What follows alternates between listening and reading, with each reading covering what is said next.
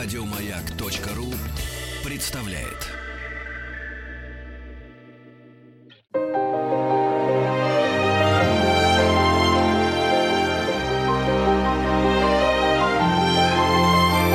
Антон Долин и его собрание слов. Добрый день, у микрофона Антон Долин, и э, сегодня мы будем говорить о писателе э, Джонни Рональда Руэля Толкине, авторе «Хоббита» и «Властелина колец», и одном, наверное, из самых важных э, и я бы сказал, противоречивых авторов 20 века, а может и всей истории литературы. В гостях у нас один из главных наших специалистов по э, творчеству Толкина и, в принципе, по жанру, как это у нас определяется, высокого фэнтези.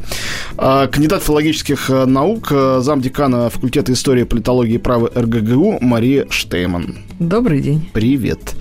А, давайте начнем с, наверное, вопрос об этой противоречивости. С одной стороны, э, ведь Толкин э, это действительно не столько персонаж, сколько культ. Огромный культ вокруг него существующий. А, ну, может, я и буду неправ, сказав, но мне кажется, во всем мире, не только в каких-то странах, для которых англосаксонская мифология особенно ценна и важна. С другой стороны, э, я много раз сталкивался, хотя не так часто в каких-то академических кругах это обсуждаю, с мнением о том, что все это не литература, что это культ, э, существующий только за счет того, что, да, выдуман из эскапистский мир, куда человеку хочется нырнуть с головой, а насколько уже там прописаны характеры, хорош литературный язык, э, серьезная и самобытная проблематика, это все там вообще не на уровне той великой прозы, которую нам 20 век дал. Все-таки, э, есть ли какой-то консенсус по поводу э, фигуры Толкина сегодня э, между людьми, которые являются приверженцами этого культа и которые не являются? Ну, э, Антон, э, смотрите, какая история. Во-первых, э, культ, безусловно, существует, и он действительно охватывает весь мир. Слово толкиниста, оно ведь звучит уже как метафора какого-то такого не вполне нормального человека, Нет, толкинист... напялившего да, нет, да напялившего плащ, Кольчугу, да, да, накладные сейчас... уши, меч и все прочие накладные эти хоббитские волосатые ножки. Да. Нет, нет, нет. Смотрите, толкинист – это тот, кто интересуется творчеством Толкина, может быть, даже изучает творчество Толкина. А в русском языке есть замечательное слово «толкинутый». Да. Вот все, что вы описали, я не, не хотел его употреблять как совсем оскорбительно да, да, да. звучащее. Нет, нет, толкинист – это просто тот, кто, кто э, неравнодушен к его творчеству. Давайте посмотрим повнимательнее. Во-первых, Толкин э, это вам, э, опять-таки, как в одном из переводов сказано, не баран чихнул а «Властелин колец», заметим. Э, Толкин – это профессор, профессор, преподававший английскую литературу не где-нибудь, а в Оксфорде. А, не только в Оксфорде, но прежде всего там. А это человек, который э, очень глубоко знал английскую историю, английскую литературу, который э, умел создавать не только художественные миры, но и языки. Опять-таки, у нас существует целое ответвление а, среди тех, кому интересен Толкин, которые пытаются изучать эльфийские языки, и самое интересное, их можно изучать. То есть это лингвист, помимо всего прочего. И вот этот человек безусловно, а, одаренный а, если не гениальный, создает на базе своей потрясающей как бы эрудиции, вот на этом бэкграунде он создает мир – мир, который а, выходит, а, становится открытым для читателя как раз а, сначала в 1937 году это вышел «Хоббит», и затем а, в 1954-1955 это вышел «Властелин колец». Раз мы сразу об этом заговорили, а, подробно совсем не погружаясь в эту секунду, да, у нас вводная, скажем, часть, а, все-таки задам вопрос. Ведь в момент выхода «Хоббита» его же не восприняли как-то иначе, как э, просто замечательную новую английскую сказку. В замечательной английской традиции литературных сказок сказок, которая к тому моменту насчитывал какие-то там 100-150 лет.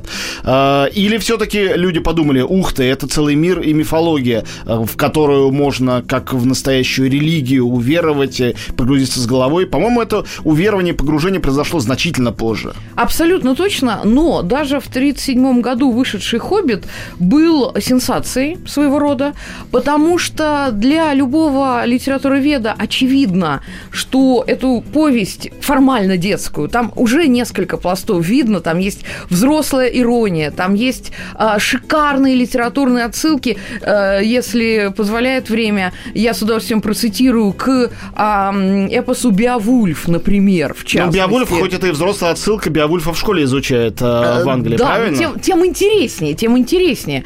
А, то есть это как бы такая мощная литературная игра уже тогда была, куда а, Толкин затягивал своего читателя. А, ну и плюс к этому, конечно, а, популярность была велика, его кинулись переводить на самые разные языки, и в какой-то момент, э, что было неизбежно, он получил предложение из Германии. Дальше очень интересная история. Он получает Предложение что? перевести, да, чтобы согла- дать согласие на то, чтобы а, Хоббита перевести на немецкий язык. Вот Я, я- я уж испугался, потому что сразу вспоминаешь случай казус несчастного Фрица Ланга, Да. который после Нибелунгов, э, он был вообще еврей наполовину, терпеть не мог нацистскую идеологию, но Геббельсу, конечно, кино-то его ужасно А, нравилось. ну и- Но потому что фэнтези э, 20 века для меня отсчитывается, ну, все-таки не от Толкина, а от того же самого Ланга, если говорить о кино, то уж совершенно точно. Ну, а в литературе, там, может быть, от Роберта Говарда были какие-то писатели, которые до, э, значит, Толкина этим занимались и в Америке, и в Англии. Ну, понятно, что а, э, у немецких издателей э, было очень хороший, хорошее чутье, потому что Толкин, безусловно, интересовался, он не мог ни, э, между англосаксонским и германским эпосом Он же по-германски сходство. эпос э, писал что-то тоже, если, если я не путаю. У него были какие-то то ли исследования, то ли переложения Нибелунгов А, или нет, не саги о Нибелунгов, Вельсунгах. а, вот, да, вот его интересовали Вельсунги, безусловно, его интересовал... который есть предтеча Нибелунгов. Да, да. А, так нет, э, в их теплой оксфордской компании, которую я нежно люблю, которые именовали себя инклингами, как известно, а, домини- э, не доминировало, но существовало вполне понятие, а, которое их очень интересовало, северное мужество. Да, вот это вот как бы, вот это, я не скажу слово нордический, но вот северный. Потому что оно у нас с Татьяной Леозновой ассоциируется. Да, не это будем. слово. да, да, да, не будем. А, но другое дело, вот вы оцените, как Толкин отреагировал. Во-первых, кстати, он никогда не забывал, что у его а, фамилии немецкие корни. Он это очень быстро обнаружил.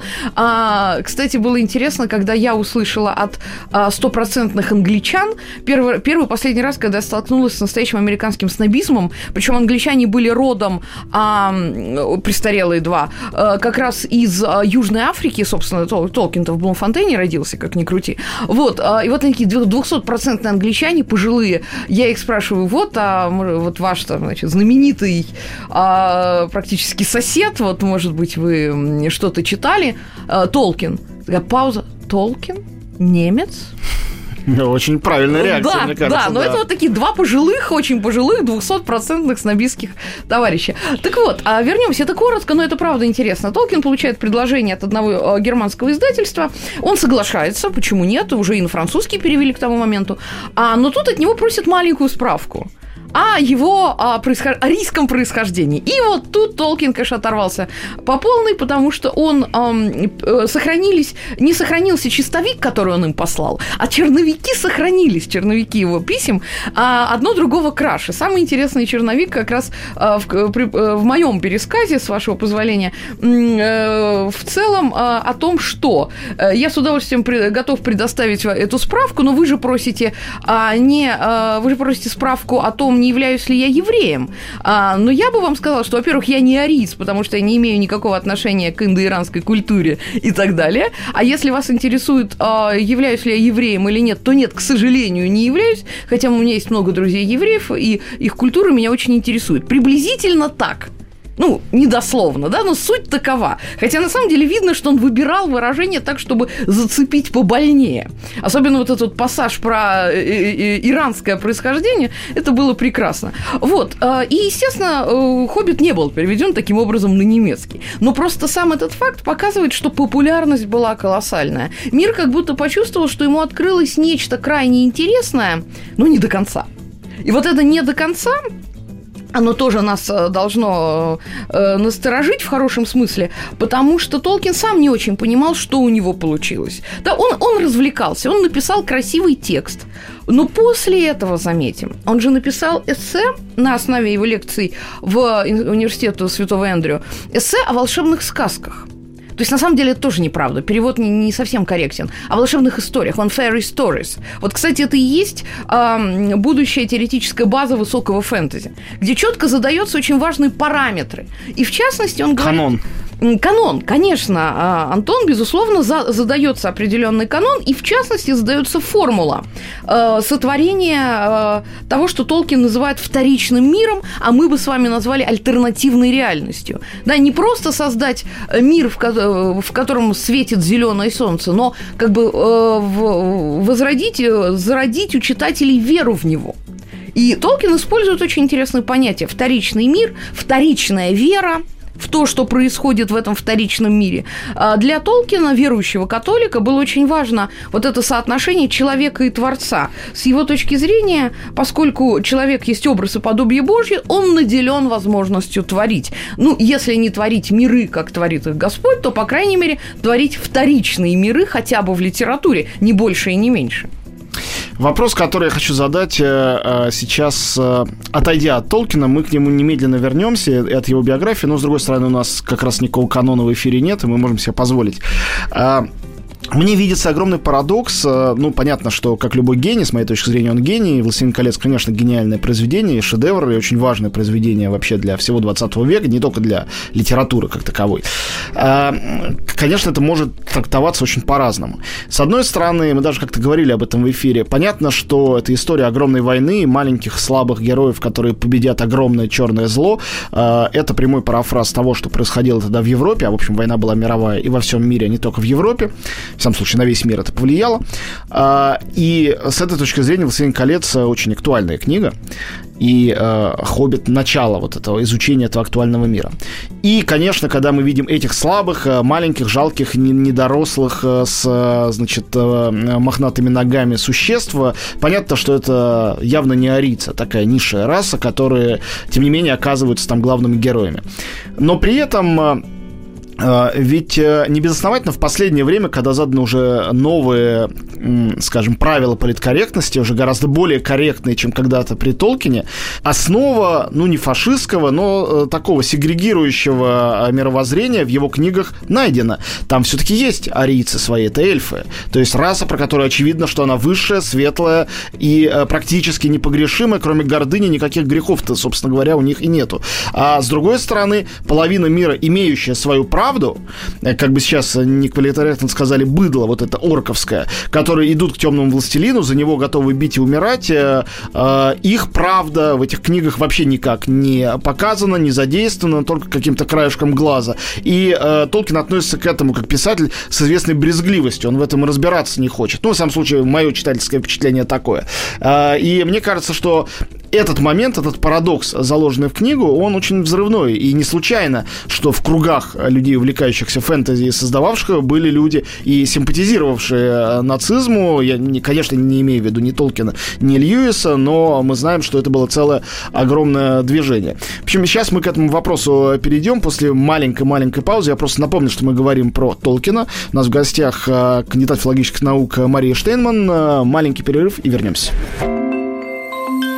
Антон Долин и его собрание слов.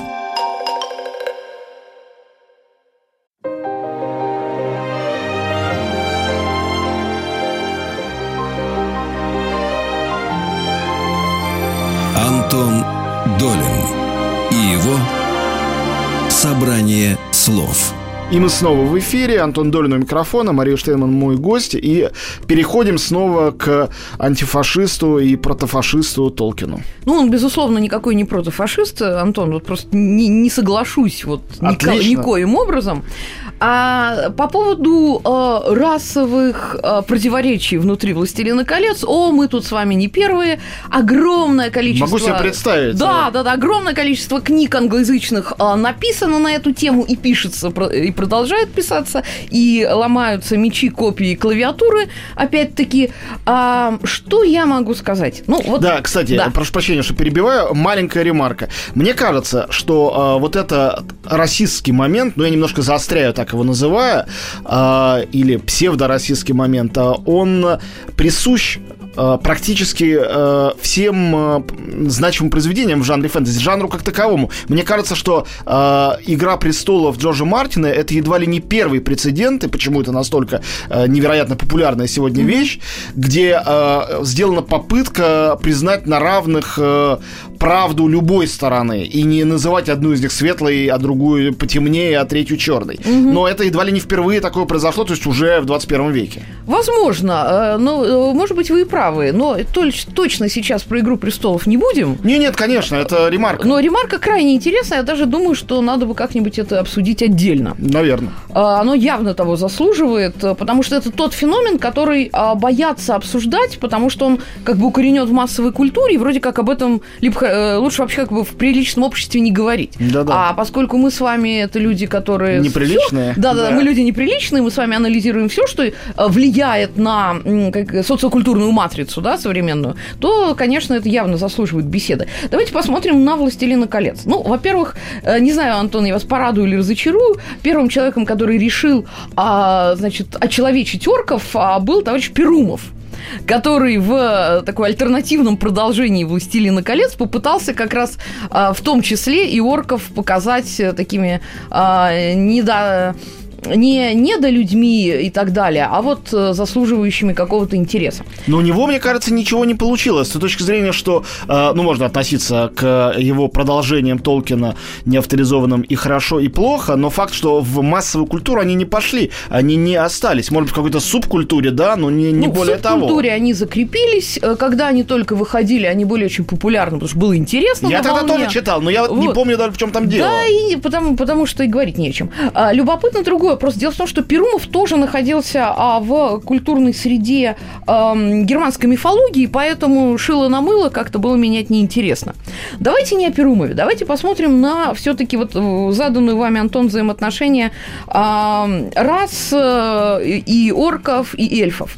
Ну, понятно, что Толкин бы с вами не согласился ни за что. Ну, еще бы. Вот, а, просто потому, что он вкладывал совсем другие смыслы. Мы с вами оказались в ситуации, знаете, в какой? Сейчас я, э, наверное, э, толкинистов несколько э, обескуражу, но, честное слово, мы с вами оказались в ситуации тех авторов а, и тех как бы критиков, которые вдруг обнаружили, что американцы не хотят, хотят переснять Тома и Джерри только потому, что темноко... ноги э, служанки это темнокожая служанка, помните, которая гоняется Конечно. за Томом, да? И вот типа это надо переснять, потому что это не политкорректно. Или там слово нигер, которое используется в а, криминальном чтиве в одном из эпизодов. Да тоже, не в типа, одном, а это- бесконечно Нет, ну это используется. знаменито, что у меня, разве над домом ты видишь надпись «Склад дохлых лиги- нигеров»? Нет, а зачем ты его привел, да? Привез. Вот это знаменитое тоже э, в- вызывало массу вопросов, и приходилось объяснять, ну, ребята, это уже классика, да, все, это не меняется.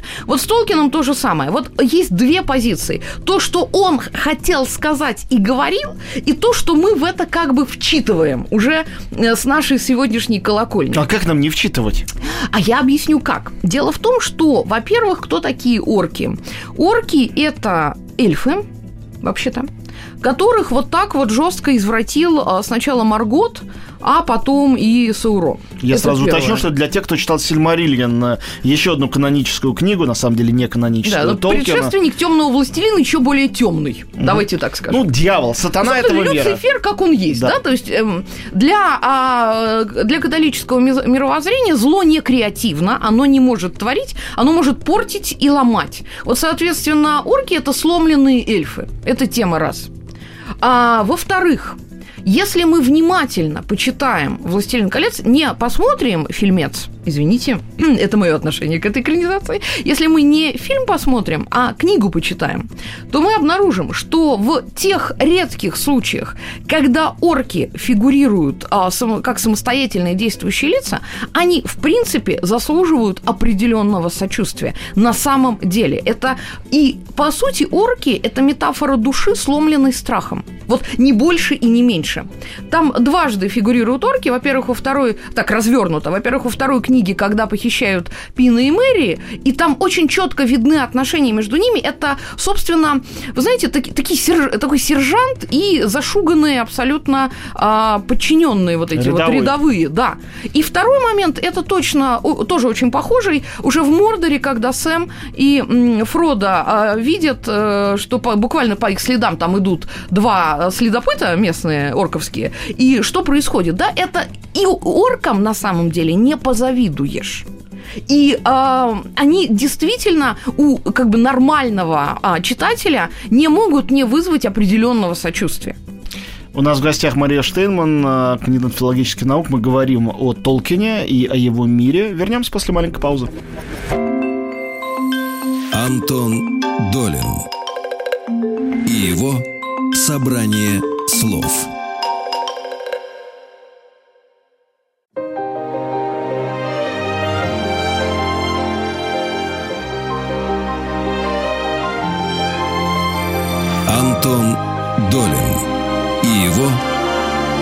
Собрание слов. Мы снова в эфире. Антон Долин у микрофона, кандидат филологических наук и замдекана факультета истории, политологии и права РГГУ. Мария Штейнман сегодня наш гость.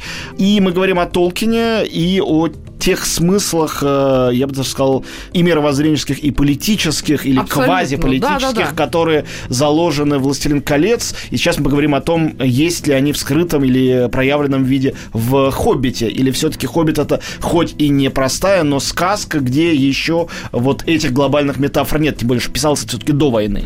Да, но э, все-таки, Антон, как хотите, два слова про эльфов. Конечно. Коль скоро мы заговорили. Нет, нет, нет, э, конечно. Как бы уже все-таки эльфы в «Властелине колец», пока без э, «Хоббита», ладно? Окей. Смотрите, значит, про орков мы поняли. А он, а, безусловно, а, вот их описывает, так, вот повторяю, душа, сломленная страхом. Это орки. Эльфы они, с одной стороны, вроде как нам показывают, что они старшие дети создателя, первыми они пришли, но эльфам вообще-то не позавидуешь, потому что на самом деле, когда первый раз мы встречаем эльфов в «Властелине колец», с одной стороны, нам говорят, что это high elves, да, высокие эльфы, но на минуточку предводитель э, этих самых эльфов тут же э, поясняет, что они изгнанники. То есть на самом деле эльфы, они вовсе не белые и пушистые, они несовместимы со злом как таковым, но они не отнюдь не являются положительными героями. Максимум, скажем так, у них свои интересы. А это э, скорее притча как раз о том, а хорошо ли быть бессмертным. Потому что у эльфов маленькая-маленькая деталь. Они, конечно, бессмертны, только они навсегда связаны с материальным миром. И когда в конце всему настанет Рагнарёк, и материальный мир закончится, с этим материальным миром закончатся эльфы, в отличие от людей и, возможно, хоббитов. Вот такая вот история. Поэтому эльфы... Про загробную жизнь хоббитов мы ничего не знаем. Да, но я подозреваю... Кстати, правильный вопрос. Но я подозреваю, что э, они явно где-то рядом с людьми. Так что, э, друзья мои, э, эльфы не образец для подражания. И более того, нам сначала кажется, что они такие прекрасные и великие, приглядевшись, мы понимаем, что это совсем не так. Посмотрим теперь на то, как, какие они в «Хоббите». Какие там э, орки, какие там эльфы, какие там гномы, какие там хоббиты. Слушайте, ну это прекрасно. Конечно, это детская сказка, поэтому гоблины, они же гоблинцы, там абсолютно никакие, они просто там фигурируют. Гоблины из гоблины, уродливые, да, маленькие, злобные, да, горные сознания. Да, создания. и противные такие вот, мерзкие и так далее. А эльфы, слушайте, а эльфы там шикарно вообще пьют. Они пьют и гуляют. Опять же, убираем экранизацию, которая не, очень мало общего имеет с повестью но имеет, как я понимаю, много общего с тем, а, какой эту повесть Толкин хотел видеть уже после написания «Властелина колец». Это сложное отдельное ответвление нашего разговора, что Толкин слегка сожалел о легкомысленности своего «Хоббита», легкомысленности, которая так и прельщает а, миллионы читателей. Но он сожалел, потому что это же приквел к его великому эпосу, и хотел бы видеть не великий, но эпос и в «Хоббите». А Питер Джексон его и снял. Ну, хорошо или плохо уже, а, наверное, вопрос Антон, номер два. Антон, только не пытайтесь меня убедить, что Питер Джексон находился в прямой телепатической связи, как Пелевин с духом Толкина. Он явно так думал. А Но это его проблема. Вы да. знаете, да, это его... О, слушайте, ну все, держитесь, коллеги, сейчас я вам такое расскажу. Значит, момент первый. Что касается самого профессора. Безусловно. А потом Толкин пытался, когда его мир сложился как пазл, ему, конечно, хотелось... Не сложился именно, что он... Он сам сложился. Он, он, он его складывал, складывал. Мне он... кажется, даже сейчас, когда ты приходишь в какой-нибудь английский книжный книжный магазин и видишь тома этих дневников, каких-то черновиков и так далее, понимаешь, как Толкин хотел э, свою жизнь дожить так, чтобы этот мир был уже совершенно дописан. Но Да. ведь этого не произошло. Этого не произошло, и это великое счастье, потому что а, мы знаем, что он пытался уже готовый текст редактировать, в том числе и «Властелина колец», и редакции этот текст, мягко выражаясь, не делали лучше. Да, поэтому, друзья мои, есть очень хорошая повесть «Хоббит», есть потрясающая трилогия.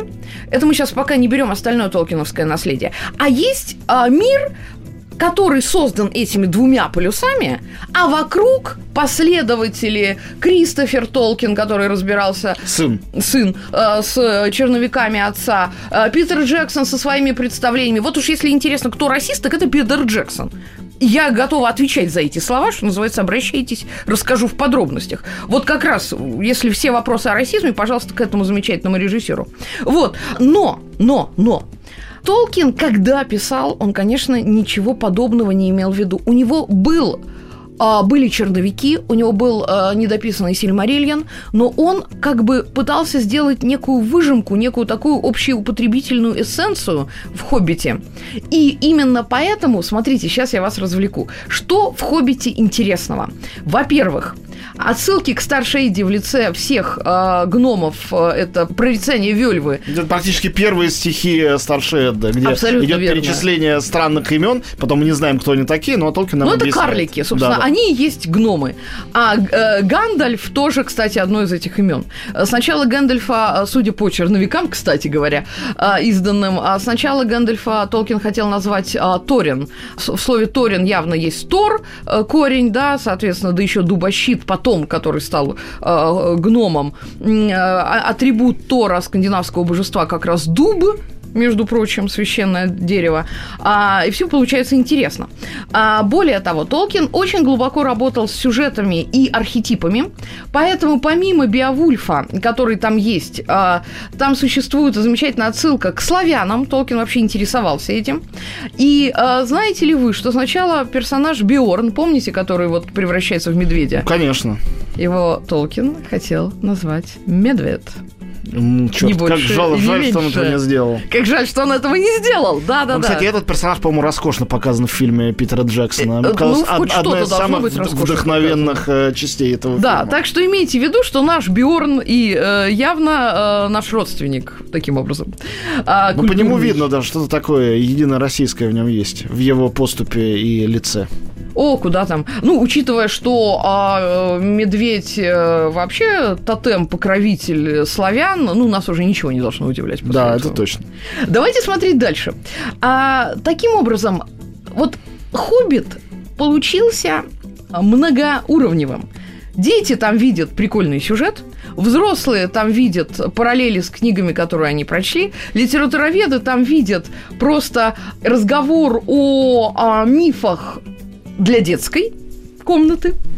А самое интересное, это, конечно, э, давайте так, на ваш выбор, Антон. Мне сейчас дать цитату из Биовульфа, э, которая колоссально повлияла на сюжет Хоббита. Ну, давайте, конечно. Вы готовы к этому? Я всегда готов А, к Беовульфу. значит, э, итак, Беовульф. И вы сразу все увидите. Клад незарытый стал достоянием старого змея, так хочется сказать Камбербэтча, старого змея гада голова, гладкочешуйного.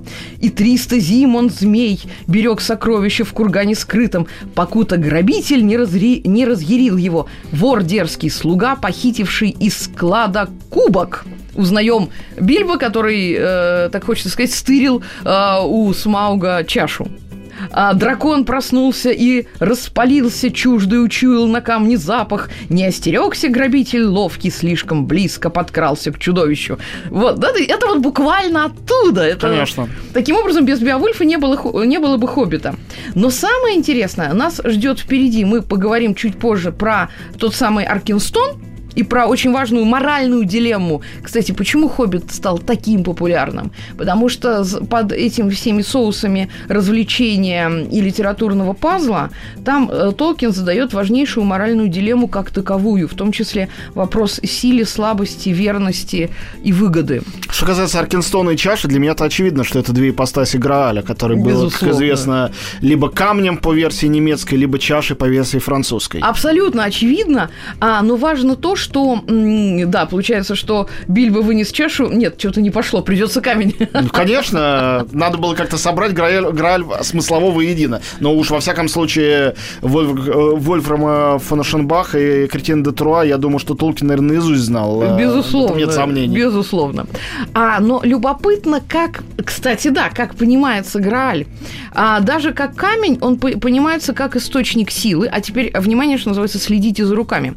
Да, в «Хоббите» появляется кольцо, но это всего-навсего по а, классификации, там, предположим, Владимира Яковлевича Пропа, да, это всего-навсего волшебный предмет, который помогает герою. А, понятно, исследователи давным-давно выяснили, что это вот кольцо, которое делает обладателя невидимым, а, это из Платона, как у Льюиса, да, это все у Платона сказано. Вот, э, э, это из Платона, э, где действительно м, в одном из его э, текстов задается вопрос, что было бы, если бы слабый человек получил кольцо, которое делает его невидимым. И выяснилось бы, что он просто э, шпионил бы за всеми остальными и всех бы достал, пока они его не прогнали. Это происходит с, с Горловым, как мы помним. Но кольцо трансформируется к «Властелину колец», становится артефактом гораздо более мощным, и связь между «Властелином колец» и «Кольцом Нибелунгов», э, я бы даже сказал, не из саги о Вельсунгах, а из э, вагнеровской тетралогии, совершенно очевидно. Это тот же самый предмет, который также ведет, чем могущественнее человек, который обладает этим кольцом, тем э, гибельней для него, собственно говоря,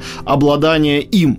Э, и там тоже есть гномы, и, ну, там нету, Толкин правда... изо всех сил отрицал эту связь. Ну, это невозможно, Да нет, и, и да- понятно. в чем-то смешно. Но тем не менее, а, Может, потому что Вагнер это фундамент для нацизма? Конечно, Может это, в том это числе его... поэтому. Но для э, дело в том, что э, Толкин отрицал саму идею, что силой можно спасти мир, потому что опять же у Вагнера чем сильнее все, тем ближе Рагнарёк, пока все не разрушится. Заметим. Но в да? конце все погибают из-за этого кольца и желанием обладать. Заметьте, Хорошего-то не происходит. Так, именно так.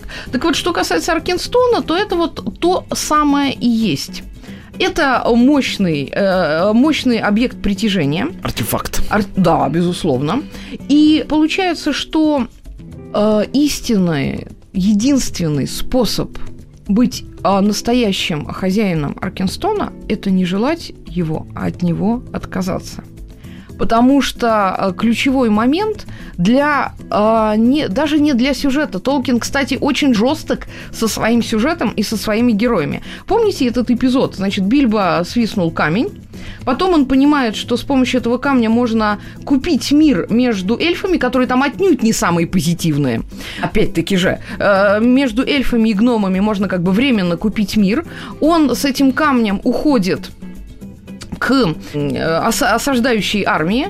И э, когда Бард-лучник говорит, а кто этот камень, а, что ты его отдаешь как свой, а Бильбо говорит, ну, вы понимаете, я просто готов не требовать своей доли, да, то есть он понимает, что он украл этот камень, и он отдает его не как свой, а в обмен на свою долю, он честен. Другое дело, что этот камень, не, обладание камнем у э, осаждающей страны не привело к миру, потому что в этот момент и а, гномам, и людям, и эльфам пришлось сражаться с полчищами э, нападавших гоблинов. Да? То есть мир он не смог купить. Возникает вопрос, а зачем тогда была вся, весь этот сюжет? Этот весь сюжет касался души двух героев. Самого Бильбо и Торина Дубощита. Потому что это было испытание для них прежде всего.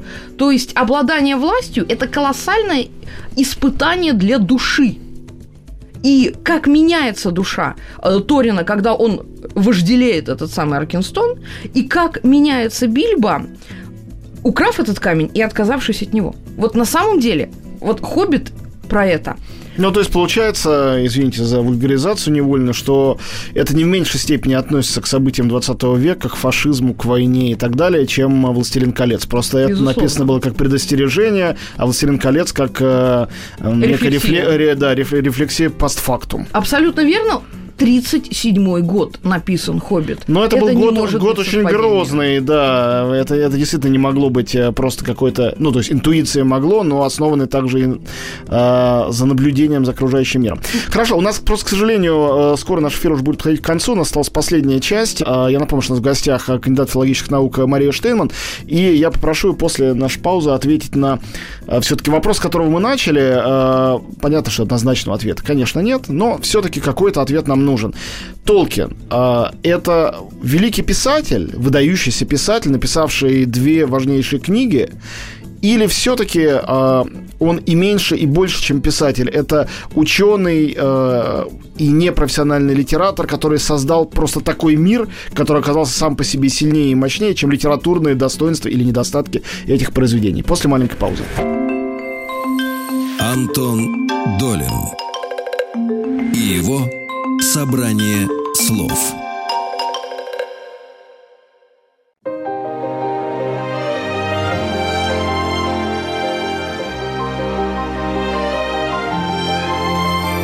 Антон Долин и его собрание слов. И мы снова в эфире. Антон Долин, Мария Штейнман, э, мой собеседник. Говорим про Толкина, «Властелина колец» и «Хоббита». Э, я бы нашла такую формулировку. Толкин – это, безусловно, серьезный литератор и ученый, через которого говорила эпоха. Эпоха была такая, что иначе как через вот этот новый тип повествования ее невозможно было осмыслить. Толкин сам прошел Первую мировую. Во время Второй мировой сражались двое из его сыновей. И он не мог быть в стороне. И он пытался выразить те вопросы, которые его одолевали, доступный ему образом. И тот факт, что фэнтези прорвалось через литературу, доказывает, что пусть мы назовем это высокой фэнтези, пусть мы назовем это новым типом повествования, пусть мы назовем это насказанием, слово аллегория Толкин терпеть не мог. Как мы это не назовем, но это мощнейший факт литературы 20-21 века. Несколько слов э, о жизни Толкина и его произведений э, уже после его смерти. Все-таки хочу спросить о переводах Толкина на русский язык.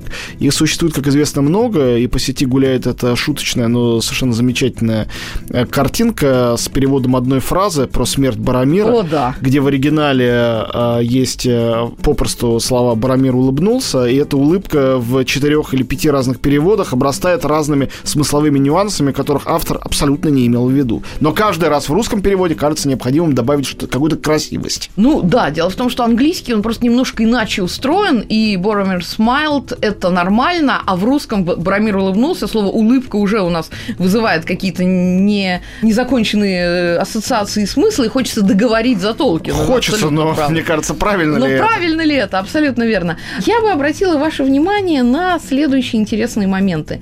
Дело в том, что судьба русского Толкина, да, вот перевод переводов на русский язык, она тоже четко связана с политической жизнью страны, потому что два замечательных переводчика Муравьев и Кистяковский, которые работали над э, трилогией, они не сумели ее э, добиться издания при жизни. Вышла только первая часть, которую они назвали «Хранители» э, вместо «Fellowship of the Ring», да еще как бы в немного сокращенном переводе. А вот потом никаких, да, переводы были, а печатать не печатали, потому что дальше э, вмешалась политика, нашли какие-то рукописи Солженицына, одного из них, и все. До а, конца Советского Союза а, перевод Толкина был закрыт как проект. А потом, что называется, все завертелось. И вот э, начало 90-х ознаменовалось э, переводом а, Григорьева и Грушевского, который вышел э, под одной обложкой, это был большой плюс.